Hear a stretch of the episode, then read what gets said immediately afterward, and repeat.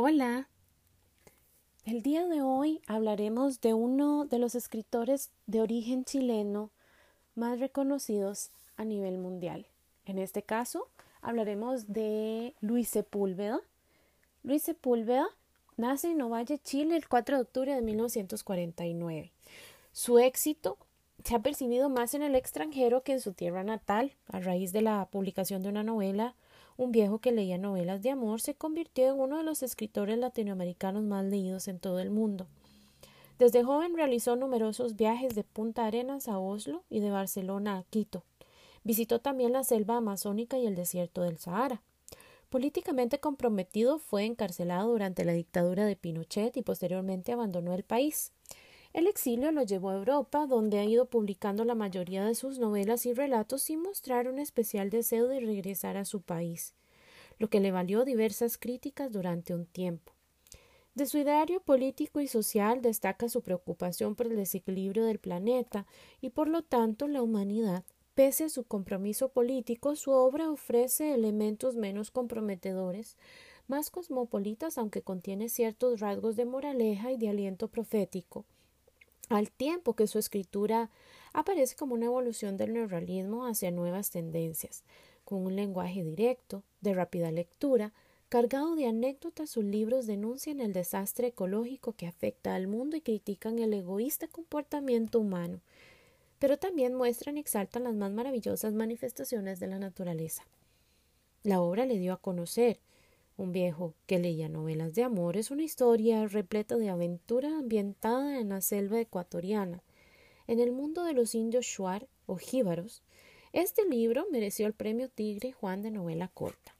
Le siguieron Mundo del fin del mundo en 1989 sobre la criminal caza de ballenas participada por empresas japonesas. Nombre de Torero, 1994, su primera novela negra, Patagonia Express 1995, un libro de viajes. Y para nuestro interés, el texto Historia de una gaviota y del gato que le enseñó a volar en 1996, pensado para sus hijos y cuyo contenido ecológico está muy bien expuesto. Además, en pues nuevas ediciones de este podcast vamos a tener el audiolibro de la primera y segunda parte de esta novela. Entre los últimos títulos de su producción se encuentran Historias Marginales, Hotline, Los peores cuentos de los hermanos Green, escrito con colaboración de Mario Delgado Aparain y La sombra de lo que fuimos, Premio Primavera 2009. Es muy importante mencionarles lo siguiente tomado de el periódico en línea El País. El escritor chileno Luis Sepúlveda muere de coronavirus a los 70 años. Lamentablemente esta información nos llegó el día de ayer, jueves 16. Leo secciones de esta noticia para su información. Tras una vida errante de compromiso político, el novelista afincado en Asturias se convirtió en uno de los autores latinoamericanos más leídos en Europa.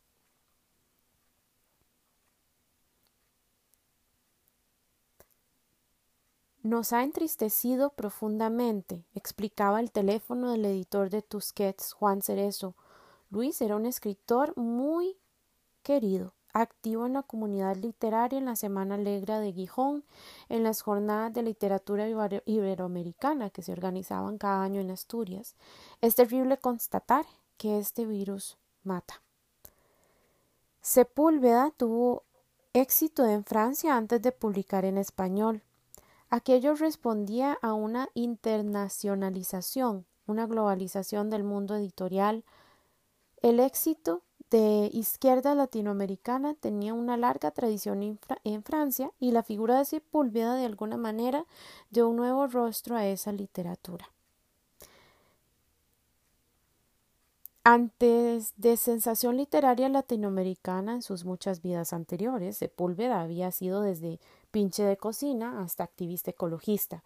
Su biografía era digna sin duda de varias novelas, hijo de un militante del Partido Comunista chileno y una enfermera de origen mapuche, se transformó en producción teatral en la Universidad de Chile. El compromiso político de Sepúlveda lo llevaba inscrito en el ADN. Siempre dijo que había nacido profundamente rojo. Se unió al Partido Comunista cuando era estudiante durante el gobierno de Salvador Allende, ayudó en la publicación de una colección de clásicos de bolsillo para que llegaran al público. Detenido tras el golpe de Pinochet, estuvo preso dos años y medio y logró salir gracias a las gestiones de la rama alemana de Amnistía Internacional. En Alemania acabaría residiendo años después, aunque antes pasaría un año en la clandestinidad, organizando un grupo de teatro de resistencia. Se exilió en Uruguay, Brasil, Paraguay y en Ecuador, donde viviría con la comunidad de indígenas Shuar. En 1979 se unió a las Brigadas Internacionales de Apoyo a la Guerrilla en Nicaragua y tras la victoria se trasladó a Alemania. Allí arrancó su carrera como periodista y en los 80 aprendió de nuevo su activismo, volcado esta vez al plano ecologista y en la lucha por la conservación del medio ambiente, uniéndose a la tripulación de un barco de Greenpeace. Sepúlveda fue un gran viajero. Sus libros de aventuras se encontraban de alguna forma con la tradición decimonónica de Verne o Conrad, postulando un cierto neoexotismo, como lo defiende el editor Gustavo Guerrero. Aquello conectó con el gran público en Francia y el fenómeno se volvió contagioso. Después firmó más de una veintena de novelas, libros de viajes, guiones y ensayos. Su último libro, Historia de una ballena blanca, salió el año pasado. También han sido adaptadas al cine algunas de sus obras, como Historia de una gaviota y del gato que le enseñó a volar, por italiano Enzo de Alo, y en versión animada, o un viejo que leía novelas de amor dirigida por el australiano Rolf de Her. Fue condecorado como Caballero de las Artes y las Letras de la República Francesa y doctor honoris causa por la Universidad de Urbino, Italia. El novelista se instaló en Gijón en 1997 tras reemprender su relación con Carmen Yáñez, su pareja de los, en los 70 en Chile y madre de su hijo Carlos Lenin.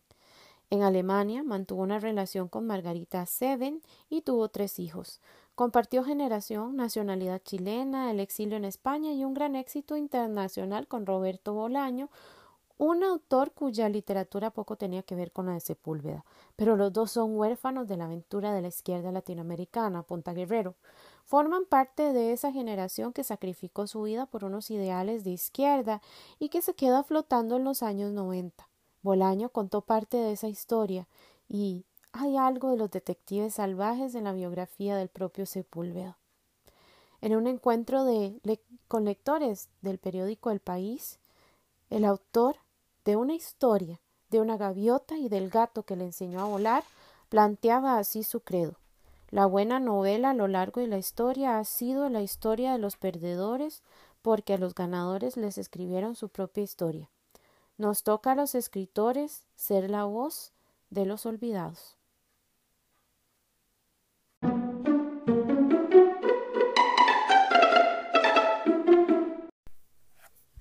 Historia de una gaviota y del gato que le enseñó a volar. Primera parte, capítulo 1, Mar del Norte.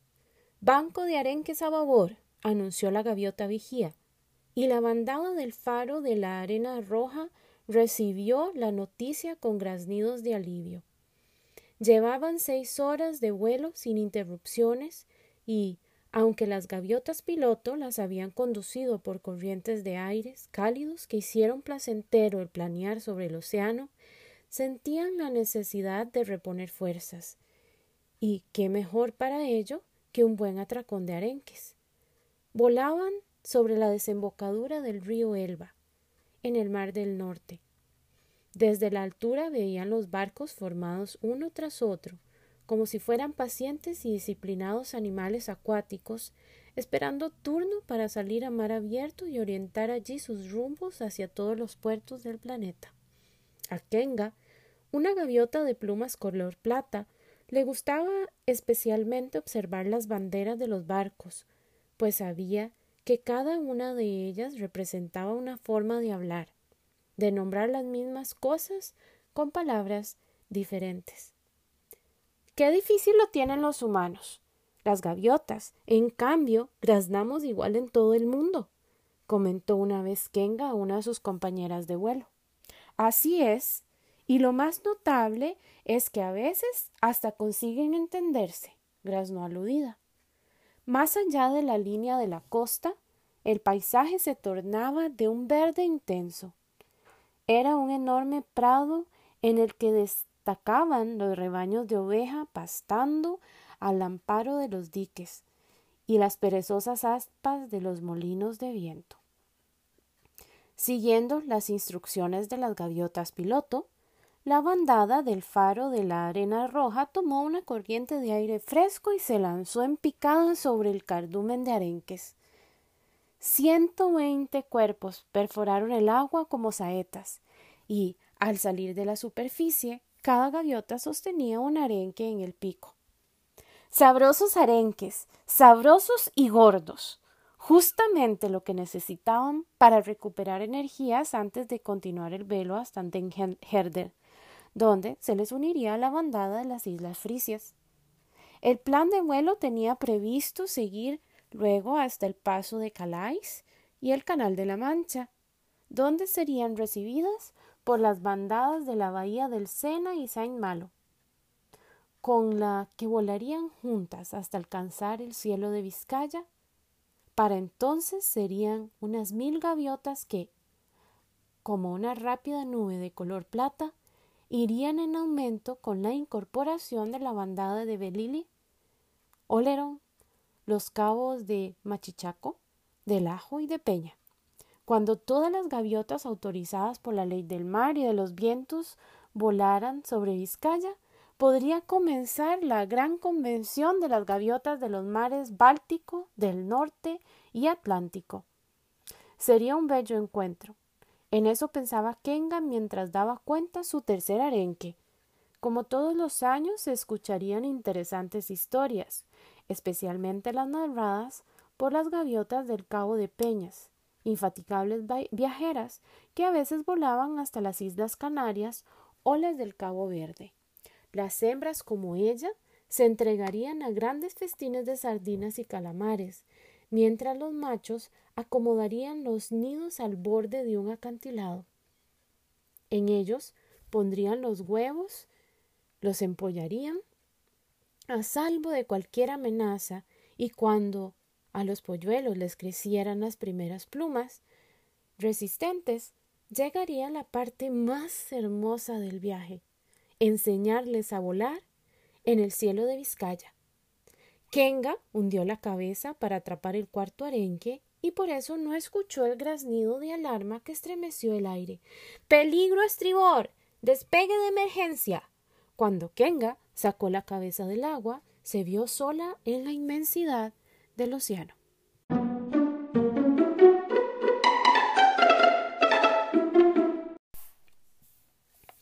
Capítulo 2. Un gato grande, negro y gordo me da mucha pena dejarte solo, dijo el niño acariciando el lomo del gato grande, negro y gordo. Luego continuó con la tarea de meter cosas en la mochila. Tomaba un casete del grupo Pur, uno de sus favoritos. Lo guardaba, dudaba, lo sacaba y no sabía si volver a meterlo en la mochila o dejarlo sobre la mesilla. Era difícil decidir qué llevarse para las vacaciones y qué dejar en casa. El gato grande, negro y gordo, lo miraba atento, sentado en el alféizar de la ventana, su lugar favorito.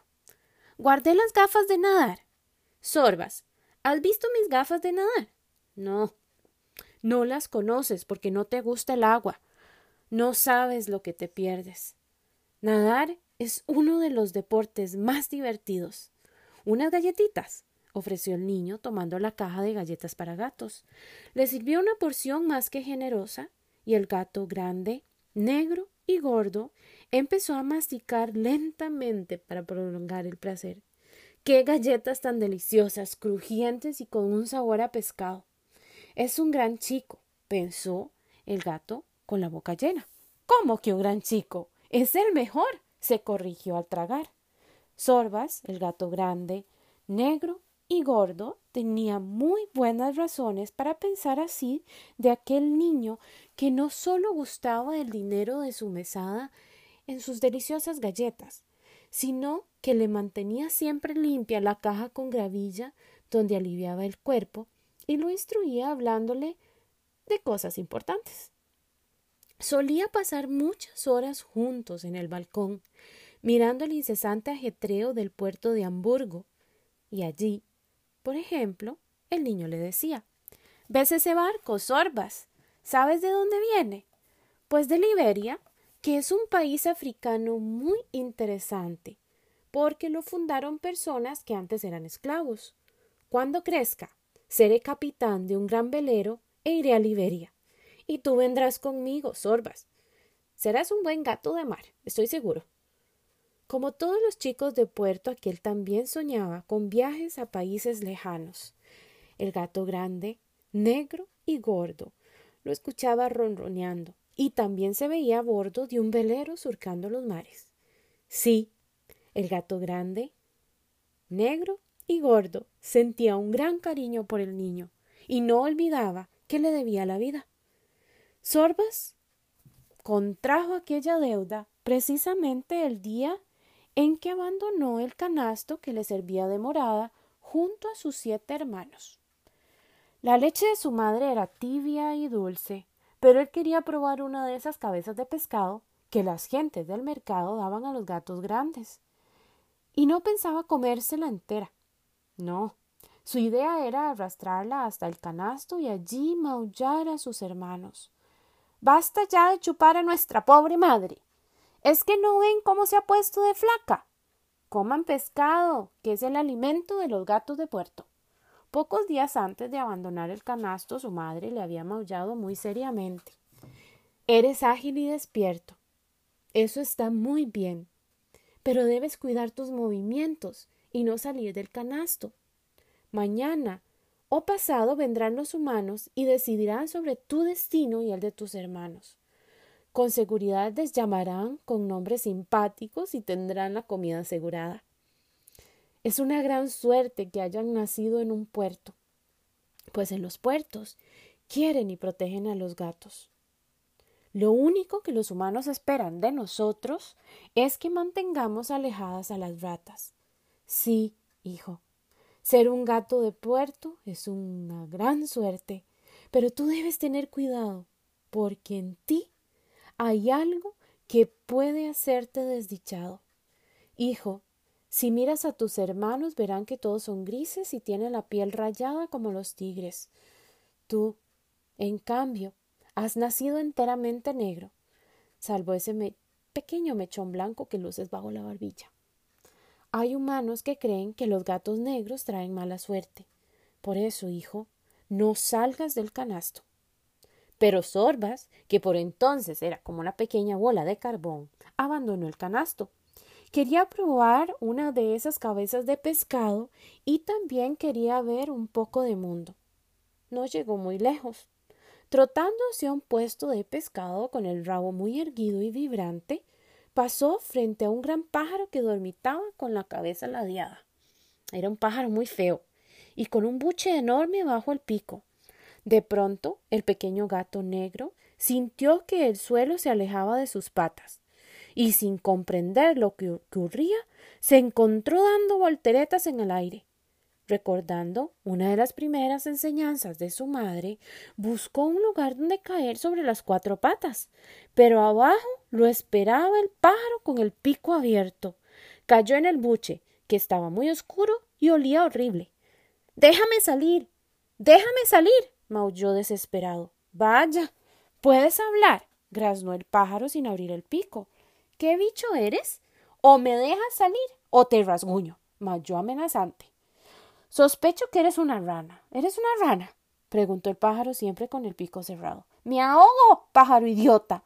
gritó el pequeño gato. Sí, eres una rana, una rana negra. Qué curioso. Soy un gato y estoy enfurecido. Déjame salir o lo lamentarás. maulló el pequeño Sorbas buscando dónde clavar sus garras en el oscuro buche. ¿Crees que no sé distinguir un gato de una rana? Los gatos son peludos, veloces y huelen a pantufla. ¿Tú eres una rana? Una vez me comí varias ranas y no estaban mal, pero eran verdes. Oye, ¿No serás una rana venenosa? graznó preocupado el pájaro. Sí, soy una rana venenosa y además traigo mala suerte. ¡Qué dilema! Una vez me tragué un erizo venenoso y no me pasó nada. ¡Qué dilema! ¿Te trago o te escupo? meditó el pájaro, pero no graznó nada más porque se agitó, batió las alas y finalmente abrió el pico. El pequeño Sorbas, enteramente mojado de babas, asomó la cabeza y saltó a tierra. Entonces vio al niño, que tenía al pájaro agarrado por el cogote y lo sacudía. Debes de estar ciego, pelicano imbécil. Ven, gatito. Casi terminas en la panza de ese pajarraco, dijo el niño y lo tomó en brazos. Así había comenzado aquella amistad que ya duraba cinco años. El beso del niño en su cabeza lo alejó de los recuerdos. Lo vio acomodarse la mochila, caminar hasta la puerta y desde allí despedirse una vez más. Nos vemos dentro de cuatro semanas. Pensaré en ti todos los días, Sorbas, te lo prometo. Adiós, Sorbas. Adiós, Gordinflón. Se despidieron los dos hermanos menores del niño. El gato grande, negro y gordo, oyó cómo cerraban la puerta con doble llave y corrió hasta una ventana que daba a la calle para ver a su familia adoptiva antes de que se alejara. El gato grande, negro y gordo, respiró complacido. Durante cuatro semanas sería amo y señor del piso. Un amigo de la familia iría cada día para abrirle una lata de comida y limpiar su caja de gravillas cuatro semanas para holgazanear en los sillones, en las camas o para salir al balcón, trepar al tejado, saltar de ahí a las ramas de viejo castaño y bajar por el tronco hasta el patio interior, donde acostumbraba reunirse con los otros gatos del barrio. No se aburriría de ninguna manera. Así pensaba Sorbas, el gato grande, negro y gordo, porque no sabía lo que se le vendría encima en las próximas horas.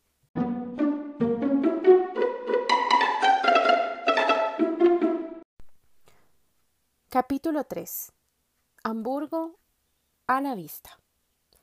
Kenga desplegó las alas para levantar el vuelo, pero la espesa ola fue más rápida y la cubrió enteramente. Cuando salió a flote, la luz del día había desaparecido y tras sacudir la cabeza con energía comprendió que la maldición de los mares le oscurecía la vista.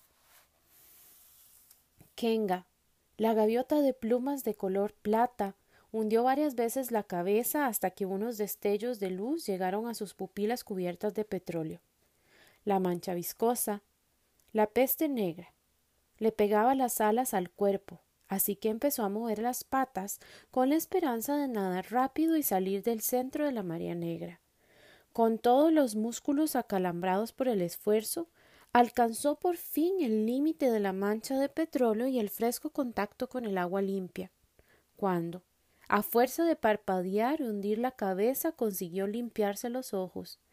Miró al cielo.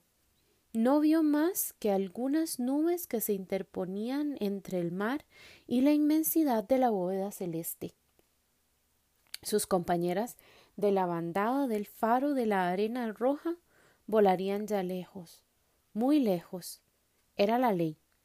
Ella también había visto a otras gaviotas sorprendidas por las mortíferas mareas negras y, pese a los deseos de bajar a brindarles una ayuda tan inútil como imposible, se habían alejado, respetando la ley que prohíbe presenciar la muerte de sus compañeras. Con las alas inmovilizadas, pegadas al cuerpo, las gaviotas eran presas fáciles para los grandes peces o morían lentamente asfixiadas por el petróleo que, metiéndose entre las plumas, les tapaban todos los poros. Esa era la suerte que le esperaba, y deseó desaparecer pronto entre las fauces de un gran pez. La mancha negra, la peste negra. Mientras esperaba el fatal desenlace, Kenga maldijo a los humanos. Pero no a todos. No debo ser injusta, graznó débilmente. Muchas veces, desde la altura, vio cómo grandes barcos petroleros aprovechaban los días de niebla costera para alejarse mar adentro a lavar sus tanques. arrojaban al mar miles de litros de una sustancia espesa y pestilente que era arrastrada por las olas, pero también vio que a veces unas pequeñas embarcaciones se acercaban a los barcos petroleros y les impedían el vaciado de los tanques. Por desgracia, aquellas naves adornadas con los colores del arco iris no llegaban siempre a tiempo a impedir el envenenamiento de los mares. Kenga pasó las horas más largas de su vida posada sobre el agua, preguntándose aterrada si acaso le esperaba la más terrible de las muertes. Peor que ser devorada por un pez, peor que sufrir la angustia de la asfixia era morir de hambre. Desesperada ante la idea de una muerte lenta, se agitó entera y con asombro comprobó que el petróleo no le había pegado las alas al cuerpo. Tenía las plumas impregnadas de una sustancia espesa, pero por lo menos podía extenderlas. Tal vez tenga todavía una posibilidad de salir de aquí. Quién sabe si volando alto, muy alto, el sol derretira el petróleo. graznó Kenga. Hasta su memoria acudió una historia escuchada a una vieja gaviota de las islas Frisias que hablaba de un humano llamado Ícaro, quien por cumplir con el sueño de volar se había confeccionado alas con plumas de águila y había volado alto, hasta muy cerca del sol, tanto que su calor derritió la, la cera con que había pegado la pluma y cayó. Kenga batió enérgicamente las alas, encogió las patas, se elevó un par de palmos y se fue de bruces al agua. Antes de intentarlo nuevamente, emergió el cuerpo y movió las alas bajo el agua, esta vez se elevó más de un metro antes de caer. El maldito petróleo le pegaba las plumas de la rabadilla, de tal manera que no conseguía timonear el ascenso. Una vez más se sumergió y con el pico tiró de la capa de inmundicia que le cubría la cola. Soportó el dolor de las plumas arrancadas, hasta que finalmente comprobó que su parte trasera estaba un poco menos sucia. El quinto intento Kenga consiguió levantar el vuelo. Batía las alas con desesperación, pues el peso de la capa de petróleo no le permitía planear. Un solo descanso y sería abajo. Por fortuna era una gaviota joven, y sus músculos respondían en buena forma. Ganó altura. Sin dejar de aletear miró hacia abajo y vio la costa apenas perfilada como una línea blanca. Vio también algunos barcos moviéndose cual diminutos objetos sobre un paño azul. Ganó más altura, pero los esperados efectos del sol no la alcanzaban. Tal vez sus rayos prodigaban un calor muy débil, o la capa de petróleo era demasiado espesa. Kenga comprendió que las fuerzas no le durarían demasiado y, buscando un lugar donde descender, voló tierra adentro, siguiendo la serpenteante línea verde del Elba. El movimiento de sus alas se fue tornando cada vez más pesado y lento. Perdía fuerza. Ya no volaba tan alto. En un desesperado intento por recobrar altura cerró los ojos y batió las alas con sus últimas energías. No supo cuánto tiempo mantuvo los ojos cerrados, pero al abrirlos volaba sobre una alta torre adornada como una veleta de oro. San Miguel. graznó al reconocer la torre de la iglesia hamburgueña. Sus alas se negaron a continuar el vuelo.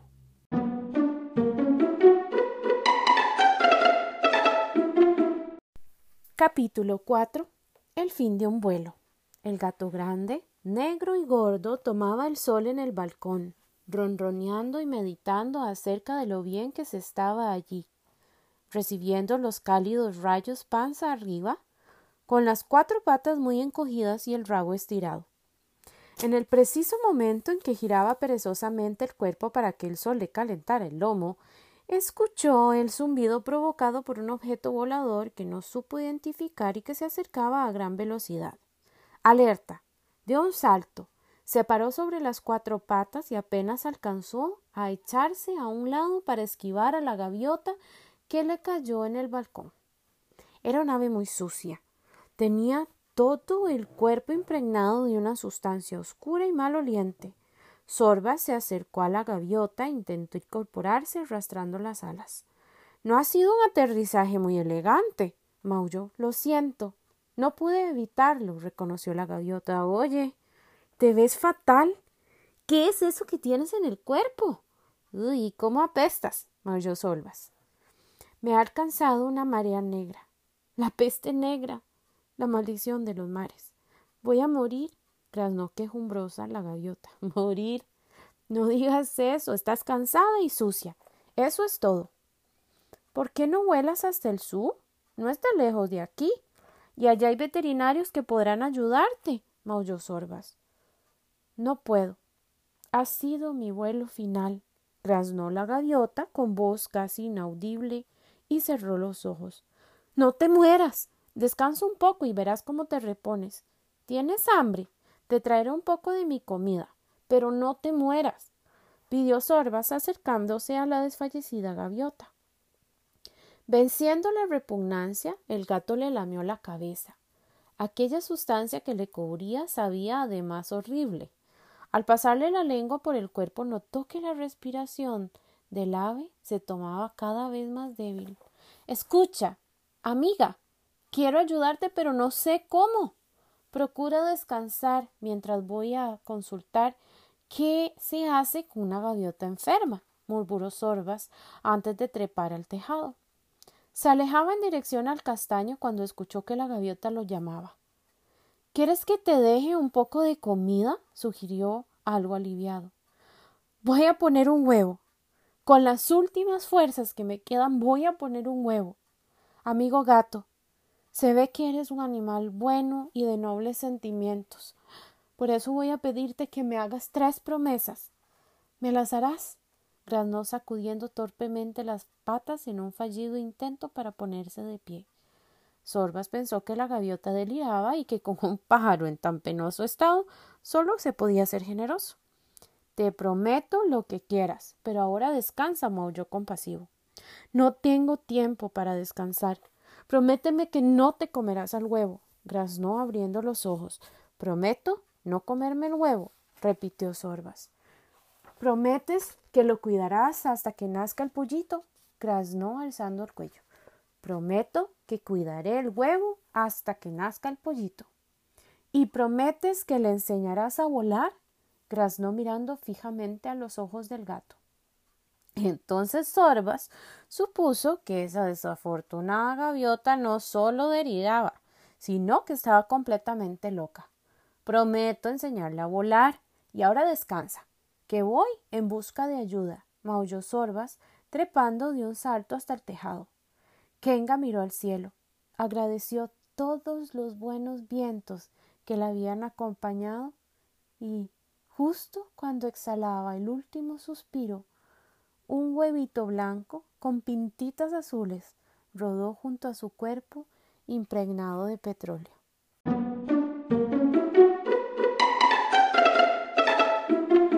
Capítulo 5. En busca de consejo. Sorbas bajó rápidamente por el tronco de castaño. Cruzó el patio interior a toda prisa para evitar ser visto por unos perros vagabundos. Salió a la calle se aseguró de que no venía ningún auto, lo cruzó y corrió en dirección del Cunio, un restaurante italiano del puerto. Dos gatos que husmeaban en un cubo de basura lo vieron pasar. ¡Ay, compadre! ¿Ve lo mismo que yo? Pero qué gordito tan lindo, maulló uno. Sí, compadre. ¿Y qué negro es? Más que una bolita de grasa, parece una bolita de alquitrán. ¿A dónde vas, bolita de alquitrán? preguntó el otro. Aunque iba muy preocupado por la gaviota, Sorbas no estaba dispuesto a dejar pasar las provocaciones de esos dos fascinerosos, de tal manera que detuvo la carrera, hizo la piel del lomo y saltó sobre el cubo de basura. Lentamente estiró una pata delantera, sacó una garra larga como una cerilla y la acercó a la cara de uno de los provocadores. ¿Te gusta? Pues tengo nueve más. ¿Quieres probarlas en el espinazo? maulló con toda calma. Con la garra frente a los ojos, el gato tragó saliva antes de responder. No, jefe. Qué día tan bonito, ¿no le parece? maulló sin dejar de mirar la garra. ¿Y tú? ¿Qué me dices? increpó Sorbas al otro gato. Yo también digo que hace un buen día. Agradable para pasear, aunque un poquito frío. Arreglado el asunto, Sorbas retomó el camino hasta llegar frente a la puerta del restaurante. Dentro, los mozos disponían las mesas para los comensales del mediodía. Sorbas maulló tres veces y esperó sentado en el rellano. A los pocos minutos se le acercó secretario, un gato romano, muy flaco y con apenas dos bigotes, uno a cada lado de la nariz. Lo sentimos mucho, pero si no ha hecho reserva no podremos atenderlo. Estamos al completo, maulló a, manera de saludo. Iba a agregar algo más, pero Sorbas lo detuvo. Necesito maullar con Colonelo. Es urgente. Urgente. Siempre con urgencias de última hora. Veré qué puedo hacer, pero solo porque se trata de una urgencia. Maulló secretario y regresó al interior del restaurante. Colonelo era un gato de edad indefinible, algunos decían que tenía tantos años como el restaurante que lo cobijaba. Otros sostenían que era más viejo todavía. Pero su edad no importaba, porque Colonelo poseía un curioso talento para aconsejar a los que se encontraban en dificultades y, aunque él jamás solucionara ningún conflicto, sus consejos por lo menos reconfortaban. Por viejo y talentoso, Colonelo era toda una autoridad entre los gatos del puerto. Secretario regresó a la carrera. Sígueme. Colonelo te recibirá excepcionalmente, maulló. Sorbas lo siguió. Pasando bajo las mesas y las sillas del comedor, llegaron hasta la puerta de la bodega. Bajaron a salto los peldaños de una estrecha escalera y abajo encontraron a Colonelo, con el rabo muy erguido, revisando los corchos de unas botellas de champán. ¡Porca miseria! Los ratones han roído los corchos del mejor champán de la casa. Sorbas, caro amigo, saludo, colonelo, que acostumbraba a maullar palabras en italiano. Disculpa que te moleste en pleno trabajo, pero tengo un grave problema y necesito de tus consejos, maulló Sorbas. Estoy para servirte, caro amigo. Secretario, sírvele el mío amigo un poco de esa lasaña al yomo que nos dieron por la mañana, ordenó Colonelo. Pero si se la comió toda, no me dejó ni olerla, se quejó secretario. Sorba se lo agradeció, pero no tenía hambre, y rápidamente refirió la accidentada llegada de la gaviota, su lamentable estado y las promesas que se viera obligado a hacerle. El viejo gato escuchó en silencio. Luego meditó mientras acariciaba sus largos bigotes y finalmente maulló enérgico. ¡Porque miseria! Hay que ayudar a ese pobre gaviota a que pueda emprender el vuelo. Sí, pero ¿cómo? maulló Sorbas.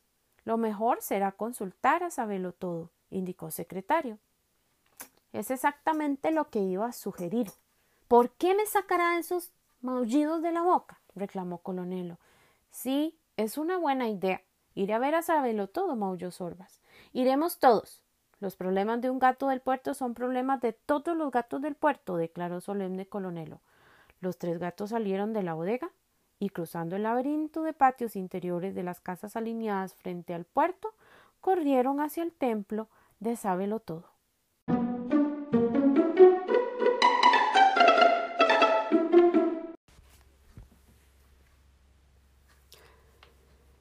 Capítulo 6. Afortunada. De verdad, afortunada. Afortunada creció deprisa, rodeada del cariño de los gatos. Al mes de vivir en el bazar de Harvey era una joven y esbelta gaviota de sedosas plumas color plata. Cuando algunos turistas visitaban el bazar, Afortunada, siguiendo las instrucciones de Colonelo, se quedaba muy quieta entre las aves embalsamadas, simulando ser una de ellas.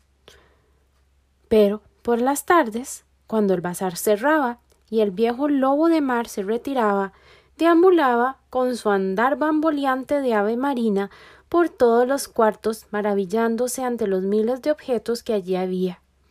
Mientras todo revisaba libros buscando el método para que Sorbas le enseñara a volar.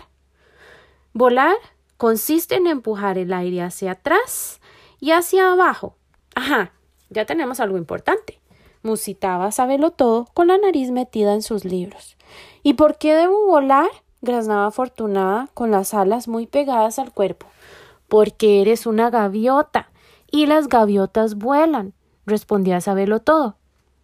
Me parece terrible, terrible que no lo sepas. Pero yo no quiero volar. Tampoco quiero ser gaviota, discutía Afortunada. Quiero ser gato, y los gatos no vuelan. Una tarde se acercó hasta la entrada del bazar y tuvo un desagradable encuentro con el chimpancé. Sin hacer caca por ahí, pajarraco, chilló Matías. ¿Por qué me dice eso, señor mono? preguntó con timidez. Es lo único que hacen los pájaros, caca. Y tú eres un pájaro, repitió muy seguro el chimpancé. Se equivoca. Soy un gato y muy limpio, contestó Afortunada, buscando la simpatía del simio. Ocupo la misma caja que Sabelo todo. Lo que ocurre es que esa pandilla de sacos de pulgas te han convencido que eres uno de ellos. Ay, mírate el cuerpo. Tienes dos patas y los gatos tienen cuatro. Tienes plumas y los gatos tienen pelo. Y el rabo, ¿eh? ¿Dónde tienes el rabo? Estás tan loca como el gato ese que se pasa la vida leyendo y murmurando terrible, terrible, pajarraco idiota. ¿Y quieres saber por qué te miman tus amigos? Porque esperan a que engordes para darse un gran festín contigo. Te comerán con plumas y todo, chilló el chimpancé. Aquella tarde los gatos se extrañaron de ver que la gaviota no acudiera a comer su plato favorito, los calamares que secretario escamoteaba desde la cocina del restaurante. Muy preocupados la buscaron. Y fue Sorbas el que la encontró, encogida y triste entre los animales disecados. ¿No tienes hambre, afortunada? Hay calamares, indicó Sorbas. La gaviota no abrió el pico. ¿Te sientes mal? insistió Sorbas preocupado. ¿Estás enferma? ¿Quieres que coma para que engorde? preguntó sin mirarlo. Para que crezca sana y fuerte. Y cuando esté gorda, invitarás a las ratas a comerme. graznó con los ojos llenos de lágrimas. Ay, ¿de dónde sacas esas tonterías? maulló enérgico Sorbas. Haciendo pucheros, Afortunada le refirió todo lo que Matías le había chillado. Sorba le lamió las lágrimas y de pronto se oyó a sí mismo maullando, como nunca antes lo había hecho. Eres una gaviota. En eso el chimpancé tiene razón, pero solo en eso. Todos te queremos, afortunada, y te queremos porque eres una gaviota, una hermosa gaviota. No te hemos contradicho al escucharte granar que eres un gato porque nos halaga que quieras ser como nosotros. Pero eres diferente y nos gustas que seas diferente. No pudimos ayudar a tu madre, pero a ti sí. Te hemos protegido desde que saliste del cascarón. Te hemos entregado todo nuestro cariño sin pensar jamás en hacer de ti un gato. Te queremos gaviota. Sentimos que también nos quieres, que somos tus amigos, tu familia, y es muy bueno que sepas que contigo aprendimos algo que nos llena de orgullo. Aprendimos a apreciar, respetar y querer a un ser diferente. Es muy fácil aceptar y querer a los que son iguales a nosotros, pero hacerlo con alguien diferente es muy difícil, y tú nos lo ayudaste a conseguir. Eres una gaviota, y debes seguir tu destino de gaviota. Debes volar. Cuando lo consigas, afortunada, te aseguro que serás feliz, y entonces tus sentimientos hacia nosotros y los nuestros hacia ti serán más intensos y bellos, porque será el cariño entre seres totalmente diferentes. Me da miedo volar, graznó Afortunada incorporándose. Cuando eso ocurra, yo estaré contigo, maulló Sorbas lamiéndole la cabeza. Se lo prometí a tu madre. La gaviota y el gato grande, negro y gordo empezaron a caminar. Él lamía con ternura su cabeza y ella le cubrió el lomo con una de sus alas extendidas.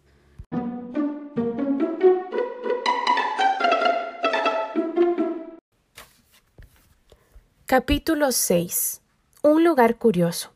Sabelo todo vivía en cierto lugar bastante difícil de describir, porque a primera vista podía ser una desordenada tienda de objetos extraños, un museo de extravagancias, un depósito de máquinas inservibles, la biblioteca más caótica del mundo, o el laboratorio de algún sabio inventor de artefactos imposibles de nombrar.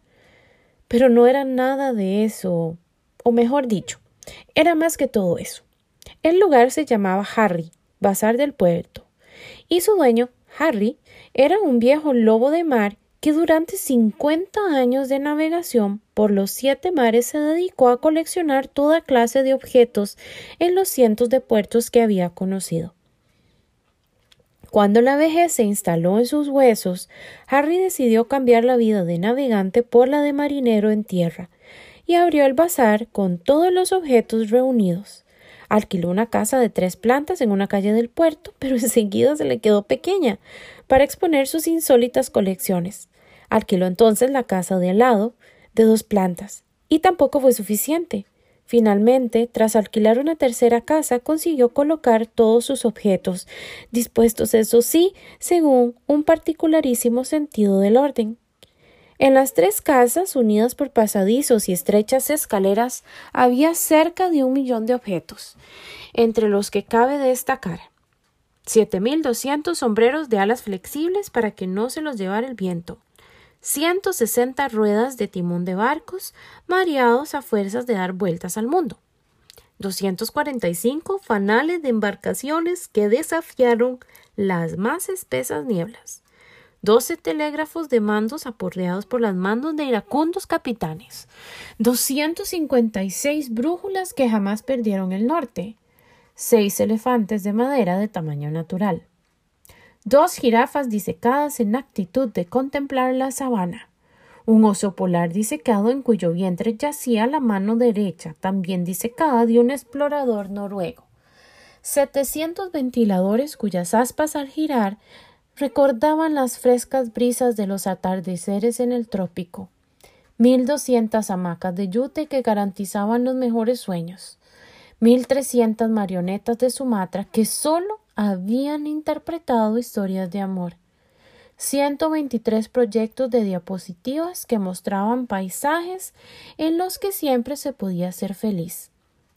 54 mil novelas en 47 idiomas, dos reproducciones de la Torre Eiffel, construida la primera con medio millón de alfileres de sastre y con 300 mil mondadientes la segunda, tres cañones de barcos corsarios ingleses, diecisiete anclas encontradas en el fondo del Mar del Norte, dos mil cuadros de puestas del sol, diecisiete máquinas de escribir que habían pertenecido a famosos escritores, ciento veintiocho calzoncillos largos de franela para hombres de más de dos metros de altura, siete fracs para enanos, quinientas pipas de espuma de mar, un astrolabio, obstinado en señalar la cruz del sur, siete caracolas gigantes de las que provenían lejanas resonancias de míticos naufragios, doce kilómetros de seda roja, dos escotillas de submarinos y muchas otras cosas que sería largo nombrar.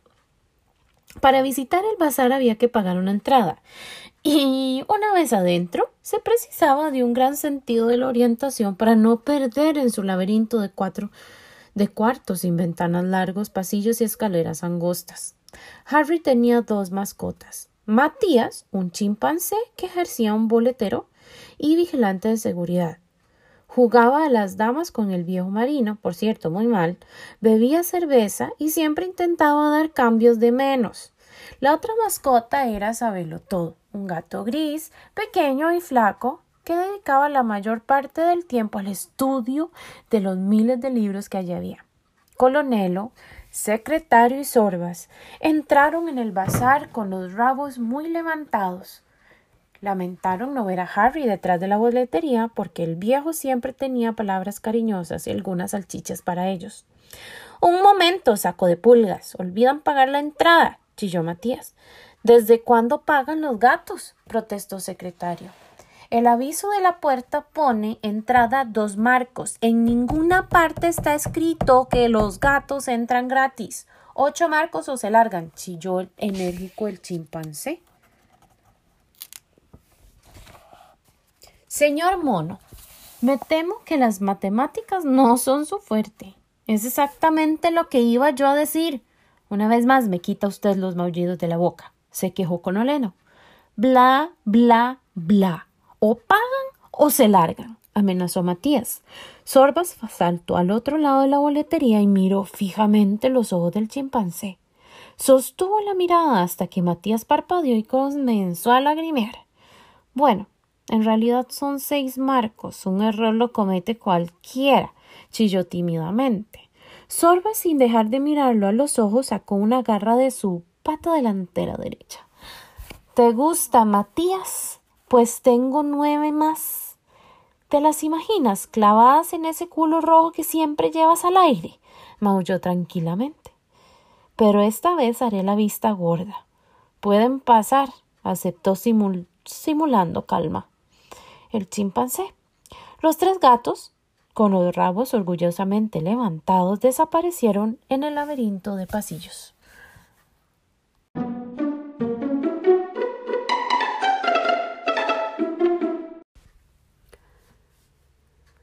Capítulo 8. Los gatos deciden romper el tabú.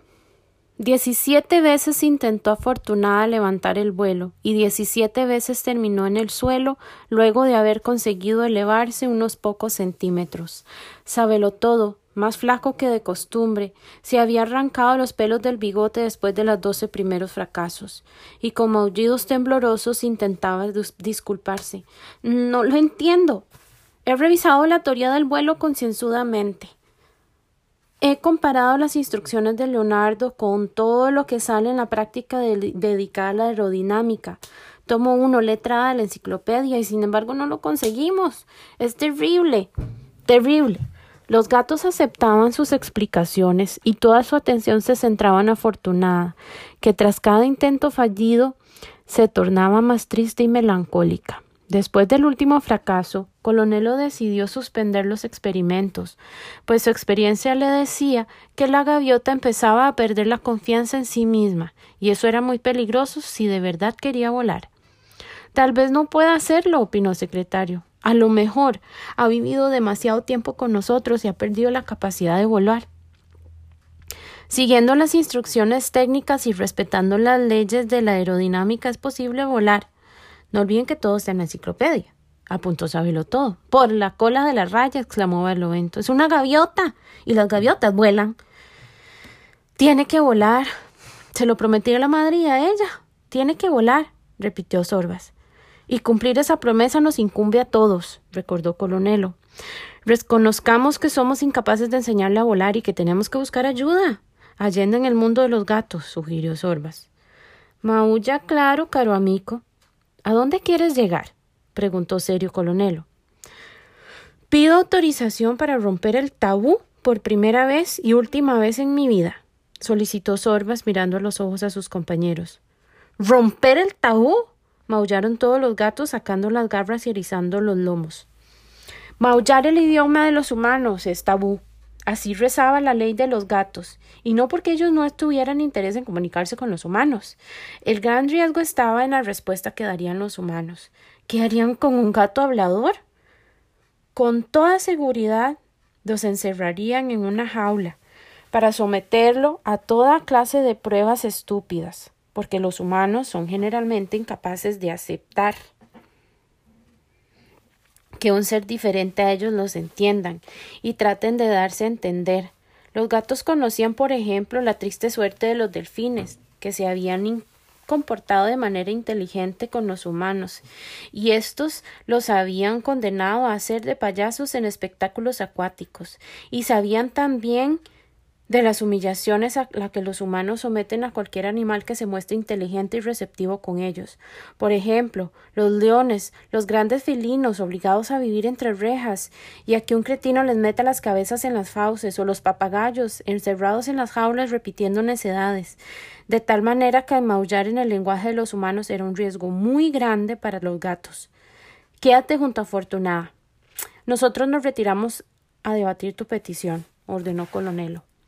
Largas horas duró la reunión a puerta cerrada de los gatos, largas horas durante las cuales Sorbas permaneció echado junto a la gaviota, que no ocultaba la tristeza que le producía el no saber volar. Era ya de noche cuando acabaron. Sorbas se acercó a ellos para conocer la decisión. Los gatos de puerto, te autorizamos a romper el tabú por una sola vez. Maullarás con una mano, pero antes decidiremos entre todos con cuál de ellos, declaró solemne Colonelo.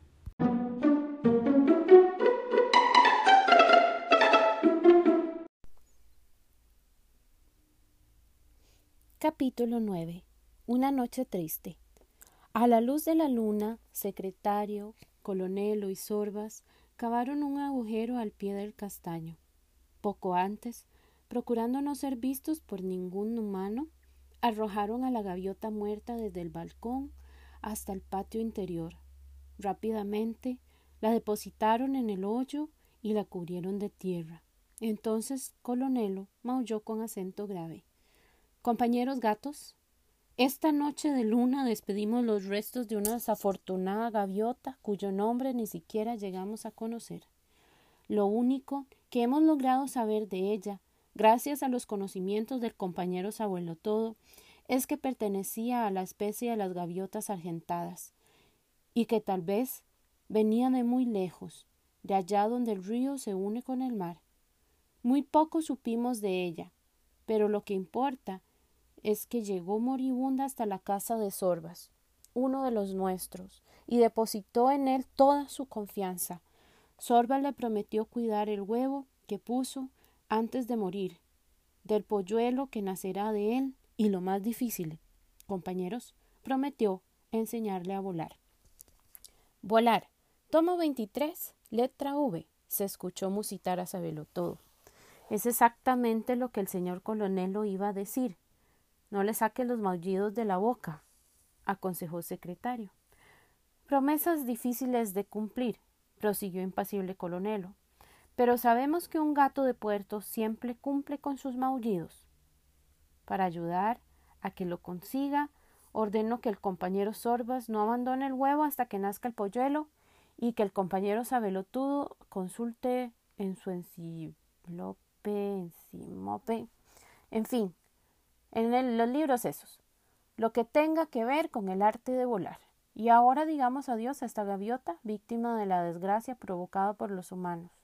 Estiremos los cuellos hacia la luna y maullemos la canción del adiós de los gatos del puerto. Al pie del viejo castaño, los cuatro gatos empezaron a maullar una triste letanía, y a sus maullidos se agregaron muy pronto los de otros gatos de las cercanías, y luego los de los gatos de la orilla del río. Y los maullidos de los gatos se unieron a los aullidos de los perros, el piar lastimero de los canarios enjaulados y de los gorriones en sus nidos, el croar triste de las ranas y hasta los destemplados chillidos del chimpancé Matías. Las luces de todas las casas de Hamburgo se encendieron y aquella noche todos sus habitantes se preguntaron a qué se debía la extraña tristeza que súbitamente se había apoderado de los animales.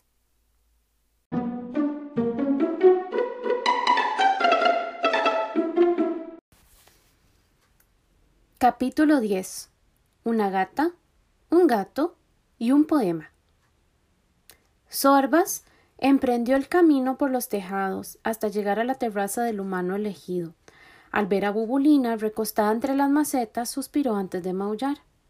Bubulina, no te alarmes. Estoy aquí arriba. ¿Qué quieres? ¿Quién eres? preguntó alarmada la gata. No te vayas, por favor. Me llamo Sorbas y vivo cerca de aquí. Necesito que me ayudes. ¿Puedo bajar? La gata le hizo un gesto con la cabeza. Sorbas saltó hasta la terraza y se sentó sobre las patas traseras. Bulina se acercó a olerlo. Hueles a libro, a humedad, a ropa vieja, a pájaro, a polvo. Pero tu pelo está limpio, probó la gata. Son los olores del bazar de Harry. No te extrañes si también huele a chimpancé, le advirtió Sorbas. Una suave música llegaba hasta la terraza. Qué bonita música, comentó Sorbas. Vivaldi, las cuatro estaciones. ¿Qué quieres de mí? Quiso saber Bubulina. Que me invites a pasar y me presentes a tu humano, contestó Sorbas. Imposible. Está trabajando y nadie, ni siquiera yo, puede interrumpirlo, respondió la gata. Por favor, es algo muy urgente. Te lo pido en nombre de todos los gatos del puerto, imploró Sorbas. ¿Por qué quieres verlo? preguntó Bubulina con desconfianza. ¿Debo maullar con él? Respondió Sorbas con decisión. ¿Eso es tabú? maulló Bubulina, con la piel erizada. Lárgate de aquí. No. Y si no quieres invitarme a pasar, pues que venga él. ¿Te gusta el rock, gatita? En el interior, el humano tecleaba en su máquina de escribir. Se sentía dichoso, porque estaba a punto de terminar un poema y los versos le salían con una fluidez asombrosa. De pronto, desde la terraza, le llegaron los maullidos de un gato que no era su bubulina. Eran unos maullidos destemplados, y sin embargo parecía tener cierto ritmo. Entre molesto e intrigado salió a la terraza y tuvo que restregarse los ojos para creer lo que veía. Bubulina se tapaba las orejas con las dos patas delanteras sobre la cabeza y, frente a ella, un gato grande, negro y gordo, sentado sobre la base del espinazo y la espalda apoyada en una maceta. Sentía el rabo con una pata delantera como si fuera un contrabajo y con la otra simulaba rasgar sus cuerdas mientras soltaba enervantes maullidos. Repuesto de la sorpresa, no pudo evitar reprimir la risa y cuando se dobló apretándose el vientre de tanto reír, Sorbas aprovechó para colarse en el interior de la casa. Cuando el humano todavía, muerto de risa, se dio la vuelta, se encontró al gato grande, negro y gordo sentado en un sillón. Vaya concierto. Eres un seductor muy original, pero me temo que a Bolina no le gusta tu música. Menudo concierto, dijo el, el humano. Sé que canto muy mal, Nadie es perfecto, respondió Sorbas en el lenguaje de los humanos. El humano abrió la boca, se dio un golpe en la cara y apoyó la espalda contra la pared. ¿Hablas? exclamó el humano. Tú también lo haces y yo no me extraño. Por favor, cálmate, le aconsejó Sorbas. Un gato que habla, dijo el humano, dejándose caer en el sofá. No hablo, Maullo pero en tu idioma. Sé maullar en muchos idiomas, indicó Sorbas. El humano se llevó las manos a la cabeza y se cubrió los ojos mientras repetía Es el cansancio. Es el cansancio. Al retirar las manos, el gato grande, negro y gordo, seguía en el sillón. Son alucinaciones. ¿Verdad que es una alucinación? preguntó el humano. No, soy un gato de verdad. ¿Qué maulla contigo? le aseguró Sorbas. Entre muchos humanos, los gatos del puerto, te hemos elegido a ti para confiarte un gran problema y para que nos ayudes. No estás loco, yo soy real. ¿Y dices que maullas en muchos idiomas? preguntó incrédulo el humano. Supongo que quieres una prueba. Adelante, propuso Sorbas. Buongiorno, dijo el humano. Es tarde, mejor digamos buenasera. Siguió Sorbas. Calimera, insistió el humano. Calispera. Ya te dije que es tarde, volvió a corregir Sorbas. Doverdan, gritó el humano. Dobreutra. ¿Me crees ahora? preguntó Sorbas. Sí. ¿Y si todo esto es un sueño, qué importa? Me gusta. Quiero seguir soñándolo, respondió el humano. Entonces puedo ir al grano, propuso Sorbas. El humano asintió, pero le pidió respetar el ritual de la conversación de los humanos. Le sirvió al gato un plato de leche y él se acomodó en el sofá con una copa de coñac en las manos. Maulla gato, dijo el humano. Y Sorba le refirió la historia de la gaviota, del huevo, de Afortunada y los infructuosos esfuerzos de los gatos para enseñarle a volar. ¿Puedes ayudarnos? consultó Sorbas al terminar su relato. Creo que sí. Y esta misma noche, respondió el humano. ¿Esta misma noche? ¿Estás seguro? inquirió Sorbas. Mira por la ventana, gato, mira al cielo. ¿Qué ves? invitó el humano. No es, no es negras, se acerca una tormenta y muy pronto lloverá, observó Sorbas. Pues por eso mismo, dijo el humano. No te entiendo. Lo siento, pero no te entiendo, aceptó Sorbas. Entonces el humano fue hasta su escritorio, tomó un libro y rebuscó entre las páginas. Escucha, gato. Te leeré algo de un poeta llamado Bernardo Atzaga, unos versos de un poema titulado Las gaviotas. Por su pequeño corazón, que es el de los equilibristas, por nada suspira tanto como por esa lluvia tonta que casi siempre trae viento, que casi siempre trae sol. Entiendo. Estaba seguro que podías ayudarnos, maulló Sorba saltando del sillón. Acordaron reunirse a medianoche frente a la puerta del bazar y el gato grande, negro y gordo, corrió a informar a sus compañeros.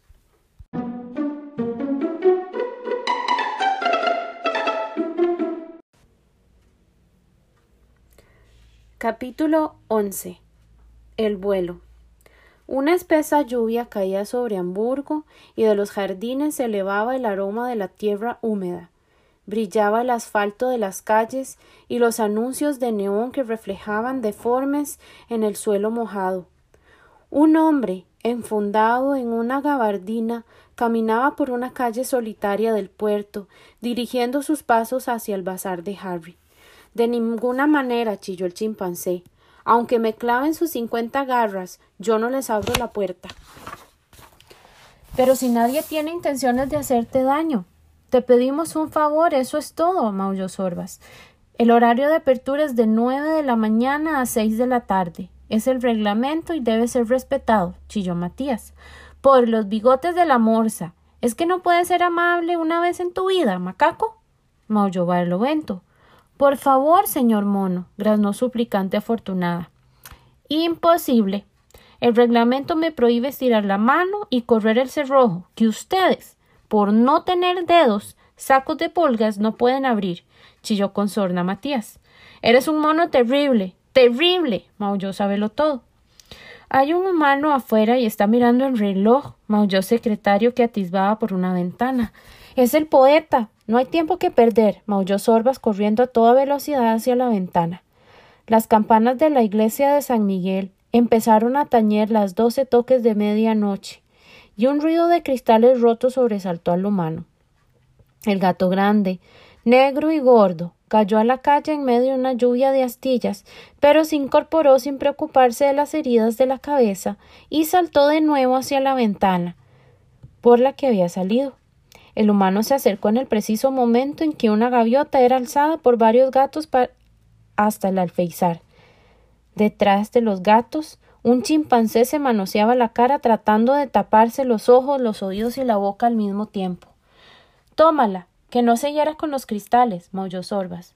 Vengan acá los dos, dijo el humano tomándola en sus brazos. El humano se alejó presuroso de la ventana del bazar. Bajo la gabardina llevaba un gato grande, negro y gordo, y a una gaviota de plumas color plata. Canallas, bandoleros, pagarán por esto, chilló el chimpancé. Te lo buscaste. ¿Y sabes qué pensará Harry mañana? Que tú rompiste el vidrio, maulló secretario. Caramba, por esta vez acierta usted quitarme los maullidos de la boca, maulló colonelo. Por los cormillos de la morena, al tejado. Veremos volar a nuestra afortunada, maulló Barlovento. El gato grande, negro y gordo, y la gaviota iban muy cómodos bajo la gabardina, sintiendo el calor del cuerpo del humano, que caminaba con pasos rápidos y seguros. Sentían latir sus tres corazones a ritmos diferentes, pero con la misma intensidad. Gato, ¿te has herido? preguntó el humano al ver unas manchas de sangre en las solapas de su gabardina. No tiene importancia. ¿A dónde vamos? preguntó Sorbas. ¿Entiendes al humano? graznó afortunada. Sí, y es muy buena persona que te ayudará a volar, le aseguró Sorbas. ¿Entiendes a la gaviota? preguntó el humano. Dime a dónde vamos, insistió Sorbas. Ya no vamos. Hemos llegado, respondió el humano. Sorbas asomó la cabeza. Estaban frente a un edificio alto. Alzó la vista y reconoció la torre de San Miguel, iluminada por varios reflectores. Los haces de luz daban de lleno en su esbelta estructura forrada de planchas de cobre que el tiempo, la lluvia y los vientos habían cubierto de una platina verde. Las puertas están cerradas, maulló Sorbas. No todas, dijo el humano. Suelo venir aquí a fumar y pensar en soledad durante las noches de tormenta. Conozco una entrada para nosotros. Dieron un rodeo y entraron por una pequeña puerta lateral que el humano abrió con la ayuda de una navaja. De un bolsillo sacó una linterna y, alumbrados por su delgado rayo de luz, empezaron a subir una escalera de caracol que parecía interminable. Tengo miedo, graznó afortunada. Pero quieres volar, ¿verdad? maulló Sorbas. Desde el campanario de San Miguel se veía toda la ciudad. La lluvia envolvía la torre de la televisión y en el puerto las grúas parecían animales en reposo. Mira, allá se ve el bazar de Harry. Allá están nuestros amigos, maulló Sorbas. Tengo miedo, mami, graznó afortunada. Sorbas saltó hasta la baranda que protegía el campanario. Abajo, los autos se movían como insectos de ojos brillantes. El humano tomó a la gaviota en sus manos. No tengo miedo. Sorbas. Sorbas. graznó picoteando la mano del humano. Espera. Déjala en la baranda, maulló Sorbas. No pensaba tirarla, dijo el humano. Vas a volar, afortunada. Respira. Siente la lluvia. Es agua. En tu vida tendrás muchos motivos para ser feliz. Uno de ellos se llama agua, otro se llama viento, otro se llama sol, y siempre llega como una recompensa luego de la lluvia. Siente la lluvia, abre las alas, maulló Sorbas. La gaviota extendió las alas. Los reflectores la bañaban de luz y la lluvia la salpicaba de perlas. El humano y el gato la vieron alzar la cabeza con los ojos cerrados. La lluvia. El agua. Me gusta. graznó. Vas a volar. maulló Sorbas. Te quiero. Eres un gato muy bueno. graznó acercándose al borde de la baranda. Vas a volar. Todo el cielo será tuyo. maulló Sorbas. Nunca te olvidaré. Ni a los otros gatos. Graznó ya con la mirada de las patas fuera de la baranda, porque como decían los versos de Atzaga, su pequeño corazón era el de los equilibristas. Vuela. maulló Sorbas estirando una pata y tocándola apenas. Afortunada desapareció de su vista, y el humano y el gato temieron lo peor. Había caído como una piedra. Con la respiración en suspenso asomaron la cabeza por encima de la baranda. Y entonces la vieron, batiendo las alas, sobrevolando el parque del estacionamiento y luego siguieron su vuelo hasta la altura, hasta más allá de la veleta de oro que coronaba la singular belleza de San Miguel. Afortunada volaba solitaria en la noche hamburgueña, se alejaba batiendo enérgica las alas hasta elevarse sobre las grúas del puerto, sobre los mártires de los barcos, y enseguida regresaba planeando, girando una y otra vez en torno al campanario de la iglesia. ¡Vuelo! Sorbas, puedo volar. graznaba eufórica desde la vestad del cielo gris. El humano acarició el lomo del gato. Bueno, gato, lo hemos conseguido, dijo suspirando. Sí, al borde del vacío, comprendió lo más importante, maulló Sorbas. ¿Ah, sí? ¿Y qué es lo que comprendió? preguntó el humano. Que solo vuela el que se atreve a hacerlo, maulló Sorbas. Supongo que ahora te estorba mi compañía. Te espero abajo, se despidió el humano. Sorbas permaneció allí, contemplándola, hasta que no supo si fueron las gotas de lluvia o las lágrimas las que empañaron sus ojos amarillos de gato grande, negro y gordo, de gato bueno, de gato noble, de gato de puerto.